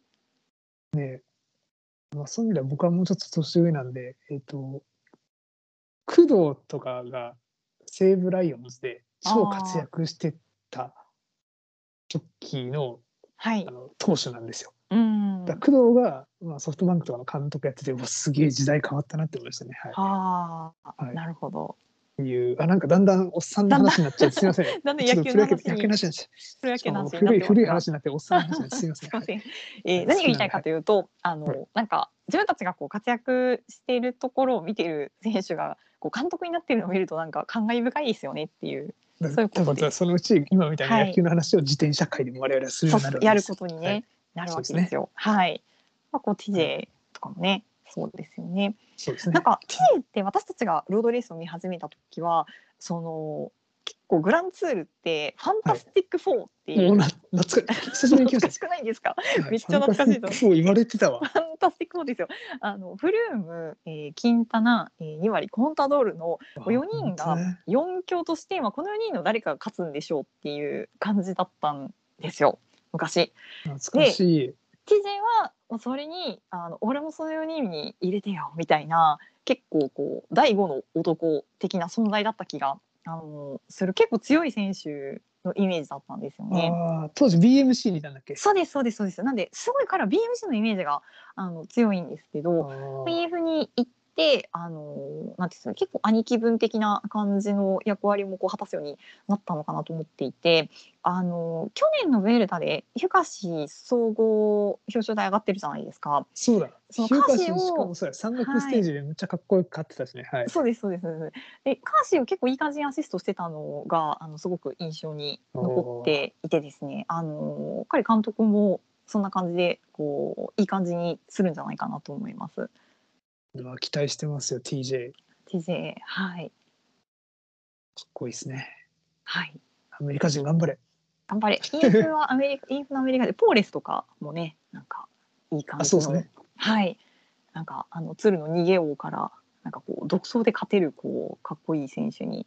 こうなっていてですね。あとリーフのアメリカにはやっぱアレックス・ハウズが好きですよねはいああ、ジャージがかっこいいですもんね。ジャージかっこいいし、なんかね、あの眼鏡かけた。はメい、ガネがね、はい、あーかっこいいです。はい。かっこいいですね。はいえーはいということで、知事は、えー頑張れということで、6人目終わって、えー、7人目はですね、えー、別府みゆき選手ですよ。おー我らがフミーですね。はい、ふみです。いや、日もう、本人的にはね、ちょっと大きな出来事ですよいね。や、なんか時代のなんか終わりを感じますよね。あ、まあ、はいまだ荒城選手が同年代で活躍してますけど、なんかうんね、すごい寂しいですね。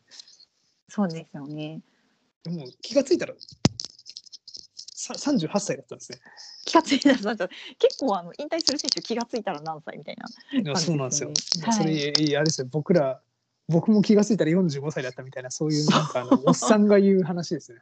なるほど。はい。いや、本当にね。すいや、もうやっぱ日本を牽引して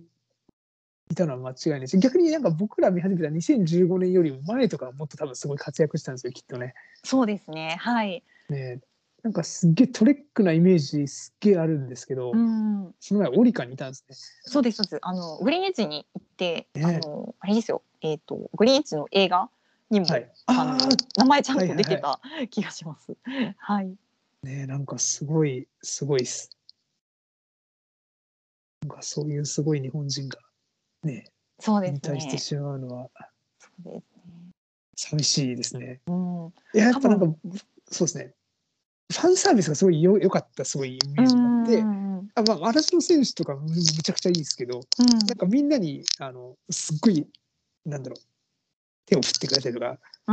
愛想を振りまいてくれる人だったんですね。愛想を振りまくて言い方変ですけど、 なんかあの本当になんかそうそうファンを大事にしてるなっていうイメージがすごいあったんで優しそういイメーでジすが、ね。はい、はい。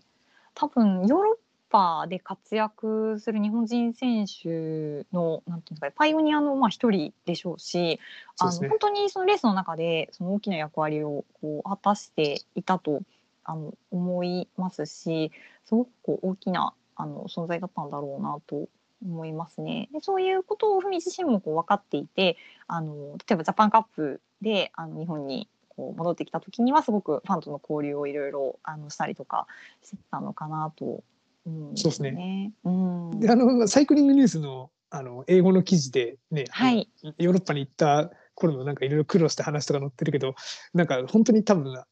別選手が行き始めた頃って日本人でねワールドツアーで入ってる人ってそんなに、ね、ほほぼ初めてな感じで、まあ、もちろんね先駆者としては、ね、いっぱいいますけど、はい、市川さんとかうんはい、ただでもね実質ね今のワールドツアーっていう感じで入ったのって別府選手とかラス選手が、ね、ほぼほぼ、ね、あの先駆者的なあのイメージなんで、本当に苦労したんだろうなっていうのはすごい思いますね。はいうんうん、すごいなって思います。はい、キャリアを切り開いてきた。あそうそうそうそう日本人の、なんだろう今後の日本人のためになんか大事な人だったなっていうのはすごい思いますねう。ん後に続く人がそどうんどん出てきてほしいっていうのはもうむちゃくちゃ思います。確かに。もう僕が生きてるうちにグランツールで日本人の優勝スステージ優勝者を見るっていうのが僕の夢なんで、はい、うんで総合で見れればいいですけど、まあ、少なくともまずはステージ優勝する日本人そをう見でたいですすね。ね。はい、はい。っていうことで、まあ、なんか今後僕個人的には J スポーツとかで解説してほしいなみたいな。ああ、確かにちょっと聞いてみたいですね。なんかめっちゃ面白そうじゃないですか。うん要するに裏を面白そ知っうでてするんで。今でも例えば、ね、中野マスターとか出たら、ね、当時のティンコムの話とか、うんあのね、うう面白いじゃないですか。そうですね。なんでそういう意味ではね、別府選手は選手としてきたんで、もっとなんかいろいろプロとの中の話を知ってると思うんで、しかも今の活躍してる選手のこといっぱい知ってると思うんで、 そうですよなんね。か今年の、来今年は来年の J スポーツで、なんか解説としていっぱい出てきてくれたら嬉しいなみたいなのは思いますよね。ははいい。という希望を希望、抱きつつ、妄はい想、はい、 楽しみにしましょそうなんです。いやー、ちょっとね、本当、引退する選手、すげえ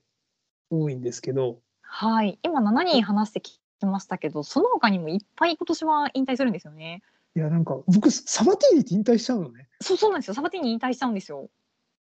これね、ビビアーニがすげえですけど、ビビアーニがイネオス行くから引退したんですかね。いや、あの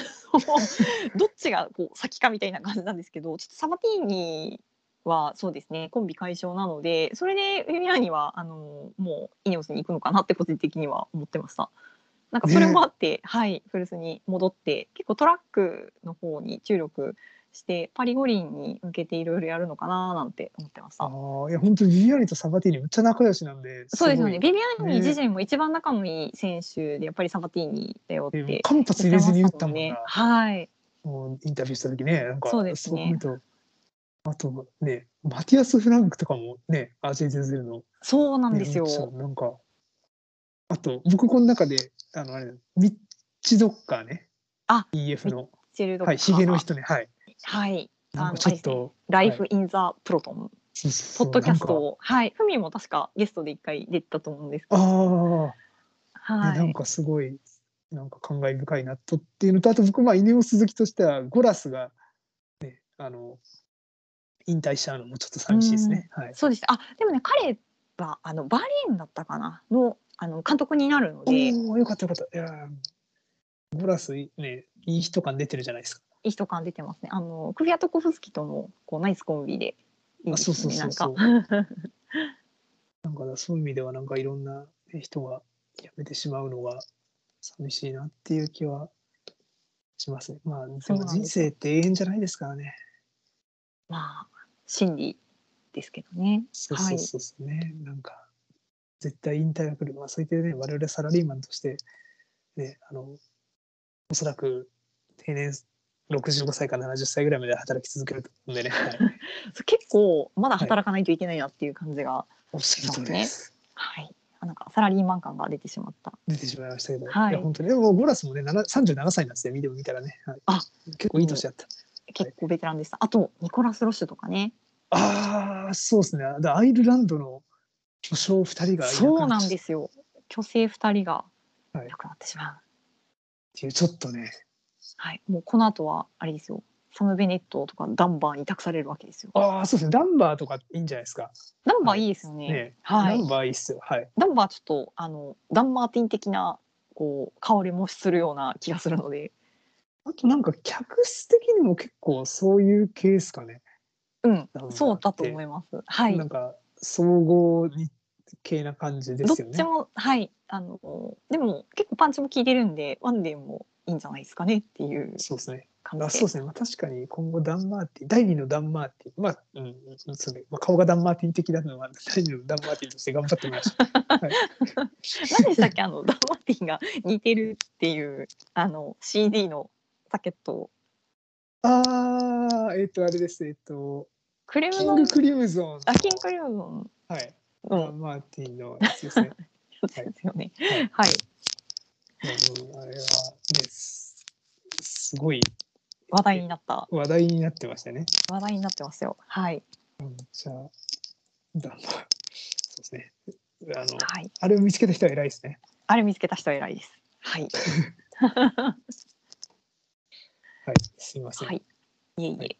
じゃあ、えー、と引退する選手のことをこう今まで話してきたんですけどもちょっと、えー最後にですね彼らはなんでこう引退をこう決意したのかっていうところを、あのー考えていきたいというか話していきたいと思います。深い話ですね。深い話ですよ。いや、まああの本当にね。はい。はい、選手のインタビューとかあのを、えー、と見てですね我々がこうあのこういったことが原因なのかなっていうのをまとめたんですけども、えーまず一つはですねあのこれはちょっと,、えー、と今年去年にあの特化していることなんですがパンデミックによってあのロックダウンでレースがこうない期間っていうのがあったじゃないですか。確そかれにによって去年の春ぐらいとかすごかったですよね。はい。レースどんどん延期になってますもんね。うんはい。で家族とまああの過ごしたりとか自分の生き方を見つめ直す時間がそこでこうすごくこうあの季節して増えたと。もうこんなに家族と一緒にあの過ごすことないっていうぐらいに一緒にあの過ごしてでそれが結構良かったのであのもっと家族のためにこう時間を使いたいっていう選手が非常に多い気がします。ああ。もうその通りだと思いますね。僕もだからその時出張なくてすごい、ああ、家にいられるのこんなにいいんだって思いましたね。うん やっぱ同じり家同じに。家にそうそう、やっぱ楽、楽なんですよ。なんかいろんな、なんあかー肉体的にも精神的にも、おそまらあく。そのなんだろうちょっとこう癒されるというかチャージできるこう時間みたいなそうそうそうそう。感でじですさよねっきの多分ダン・マーティンのインタビューの話した時にもあったんですけど、はいスイッチをオフにできないみたいなこと書いてあったんですけど、うんはいそうそうなんで多分ずっとレースシーズン中って本当にオフにできないと思うんですよね。うんそうそうだからまあうんなんかああこれごもっともやなと思いますね。はい。確かにそうですねね。はいでえっ、と2つ目はですねこれもこうダンマーティンも言ってたんですけども最近のレースがものすごいあの高度化しているとうんいうんうあのことをあの挙げています。でどういうことかっていうともうあのスタート直後からアタック合戦であのもう本気のあの駆け引きの応酬なんですね。でも、はいはいとにかく全員がこう勝ちたがっていて、で最近あのギャラン・トーマスのポッドキャストにあの、はい出ていたポガチャルも言っていたんですけども、もうあのちょっとこのこと言ってたのはポッドキャストじゃなかったかもしれないんですけどももうあの最後の1 0キロだけこうグランツールでも勝負をしているわけじゃなくてもう最初から最後までずっと勝負をしていると。で選手はすごく大変だけどソファーの上であの観戦するにはとてもレースは面白いと思うよっていうまあことを面白いけど、言っ見ててるた方んもですよね5時間はしんどいですよね。 見てる方も最初から最後までずっと見てないという。日本深夜だしみたいな。そうですね。は、はいいまあ、でも面白い面白いです。はい。そうなんですよ。っていうのをあの言っていて、もうとにかくあのレースが激化しているということを言ってました。で、えっとやっぱりこうスポンサーですとかチームからのあの要求もすごくこう激化していて、やっぱりこうパンデミックの影響もあるのか、スポンサーをこうつなぎ止めておいたり。するためにうんこうんううん価値がやっぱり必要なんですよね。なのであもうーそう勝利へのプレッシャーがあのすごくってもうあのーその勝つために何をするどうするっていうことをあのすごくこう厳密にめちゃくちゃこう求められるっていうあのー背景があるみたいです。はい、いやーこれはなんかそういうのもあってねさっきダン・マーティンの話また出るけどフィジカルには続けられるけどメンタルには無理だっていうのはなんかすげえわかる気がします。そうですねもうねあのもうひどく消耗するっていうことを言っていて、いやでーもプロそうに対するこうプロとしての意識っていうのが高まって要求されるレベルもこうダマディがあの過ごしているキャリアの中でもどんどんどんどん最近はやっぱ高まっているっていうふうに言っていてで具体的にはあのレースでのこうパフォーマンスの最適化のために、まあ、食事とかあのトレーニングをあのチームのそのそういう、えー、と管理チームがもうものすごいこう細かくあの見ていてもうそういうのに沿ってこう生きることをこう求められると。要はそういうあの食事とかトレーニングのあの管理っていうのがレースに与える影響っていうのがこうんうどんどんこう可視化されてきてるというか分かってきて科学的にこうアプローチされてきているのでそこに対してその選手の対応っていうのもどんどんこう緻密化していってるみたいなんですよね。うんいやーここは多分あれですねいくら仕事をしてるというよりはサラリーマンとは決定的に違うところですね。うんいやもそうなんですよねもう今みたいにビール飲んでダラダラとかできないと思うんで すよつまりシーズン中は。そうなんですよこれは結構やっ気のぱり毒だ。うんグランツールの最終日にあの選手たちがなんかピザめっちゃ喜んでこう食べてうんる写真とか動画が上がるじゃないですか、はい、であれってやっぱりこうピザ食べれないっていう、そうですね。はい、で食べるものもあの自由にできないし飲むものもこう自由にあのできないしということで本当にこう24時間あの休息とかも含めてあのレースにこう捧げることをこう求められるっていうのを考えるとやっぱり過酷なその仕事なのかなっていうふうに思いますようね。まいですね。あ今日これ収録終わったらピザ食べよもう。うああ10時前なのにピザっていうのがあのセブンイレブンの冷凍のやつめっちゃ美味しいんですよ。なんかねそれネットで見ました、いあすごい話本当ですか題になってた。うんいやあれ美味しいです本当に。あ、本当はいですか。え、はいあれレンレンジでチンしたのレンジですレンジか。はい。あ、マジですか。はいちょっと私も買ってみよう。ぜひぜひあの話変わっちゃってすいません。はい、すいません。えっ、と我々はそういうピザとかをね、ピザを食べるけどこう食べようとするんですけど、まあ選手はもちろんそんなこともこうできないと。できないと。はい、いうことで、まあ、そういうあのどんどんこう高度化していく状況のことをあのダンマティンはですねあの人間らしさが少し失われているっていうようなことを言ってたんですよおーなるね。はい、でこれがあのもしかするとこう私たちがこう見始めたあの6年前とかぐらいからまた変わってきているところなのかもしれないなっていうところですうーんね。なるほど。まあまだ人間らしさはあるとは思うんですけど、でもなんか なんだろう決定的にデータ勝負してるなって気がしますね。うーんまあ、でもとは言いながら人間ってデータだけじゃなくてその時の感情とかもあるからはい、あの100%データだけでっていうわけではないと思いますけどでも大体うんいつも同じような選手が最後まで残って同じような選手が勝負を繰り広げてるっていうのはおそらくえーとうんそのなんだろう人間らしさが失われてるってそれが面白いんですけど、あの強い選手が戦ってるのがでもその人間らしさが失われてるっていうところなんかなんとなく間接的につながってる気はしますよね。まあ誰が勝つかっていうのは大体予測がしやすくなってる気がするんですよ。うんそうそのでもその中の人はき力が拮抗してるからその中で誰が勝つかをさらに選ぶのは難しいんですけどそうですも勝ね。勝ちそうな人を例えば10人選べてたら多分ほぼほぼ合うんですよね。ああ、10人選んだら大体このあのそそうそうそうそうの中に勝つ選手は入っているいるだろうっていう気は。うんうんしますけど特に総合はステージは分かんないですよいろんな人がいろんなことするんで。そうですね。ステージの、はい、ステージ勝利の逃げとかで勝つとこやつとかみんなはだから人間的ですごい好きですね。確かにはい。はい、確かにはいなるほど。そういうことですね。そういうことですよ。はい。はいうんはい。まあ、そういうあのところもあって、えーレースはどんどん高度化し勝負はどんどんこう激化するっていう形にこうなっているわけですが多分あの今年のレースでも、まあ、決してそれだけでは読めなかったあのレースっていうのがいくつかこうあったかなと思っていて、はいまあ、例えば、えー、とロンドンああ、そうですね。はい、最後あのマチューとアスグリーンの一あ対一れのはすごい戦いです、ね。はい、スプリントで多分世界中があの絶対マッチョが勝つと思ってたんです思ったと思うんですよ。マッチュといえマシーンではないわけですよ。そうですねでも肩のは、はい最後肩のアスグリーンっねてい。う、あ、スリーだったよね。はい。素晴らしい熱かったですね、あれは。あはあい、れは熱かったです。はい、あとあの東京五輪いや、もう、あのカラパスすごいっすよ。で、俺は無線ない方が面白いんじゃないかみたいなね。あーそれ多分世界戦とかもそうじゃないですか、きっと。そうですねはい、アラフィリップ、うん、絶妙な、多分あらあの時のアラフィリップの絶妙な勝ち方と、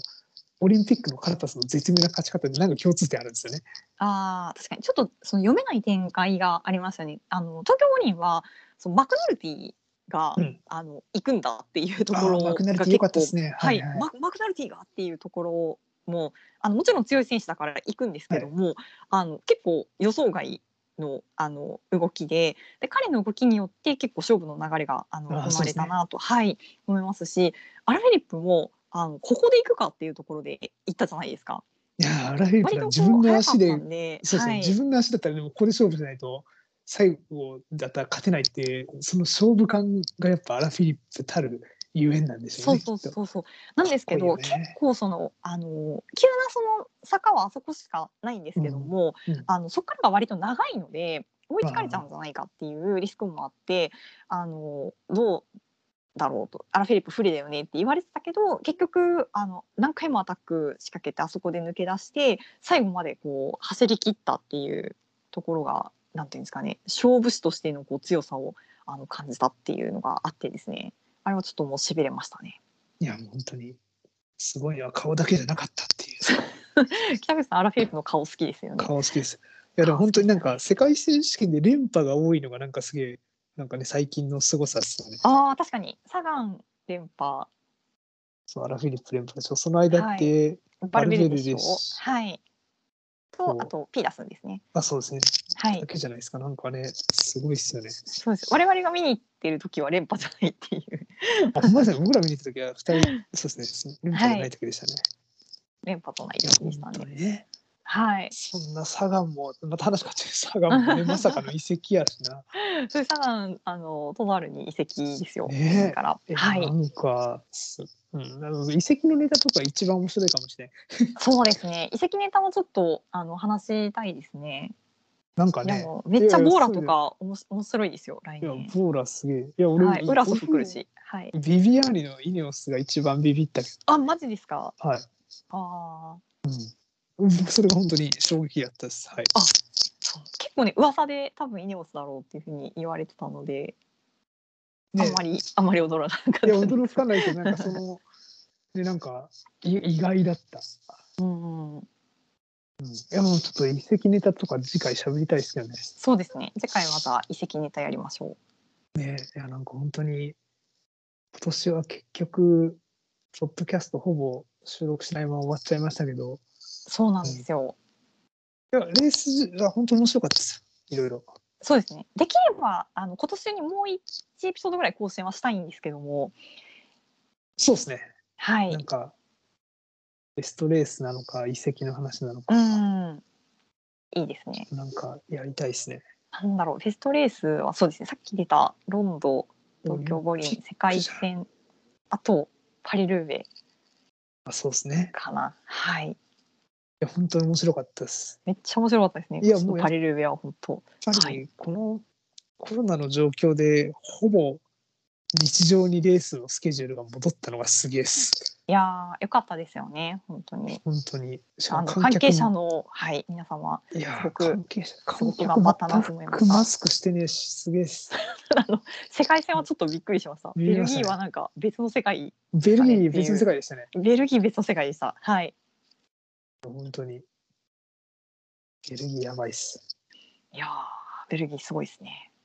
パリルーレも結構すごかった気がするんですけどね。パリルーレも確割とかにはい。観客の数とマスク状態も割と日常に近かった気しないでそもうないですねベロドロームとかも結構人いましたしねね。うんいや本当に面白かったです。いやまあ来年はちょっとどっか行きたいですね。ー来年は来年こそね行きたいですね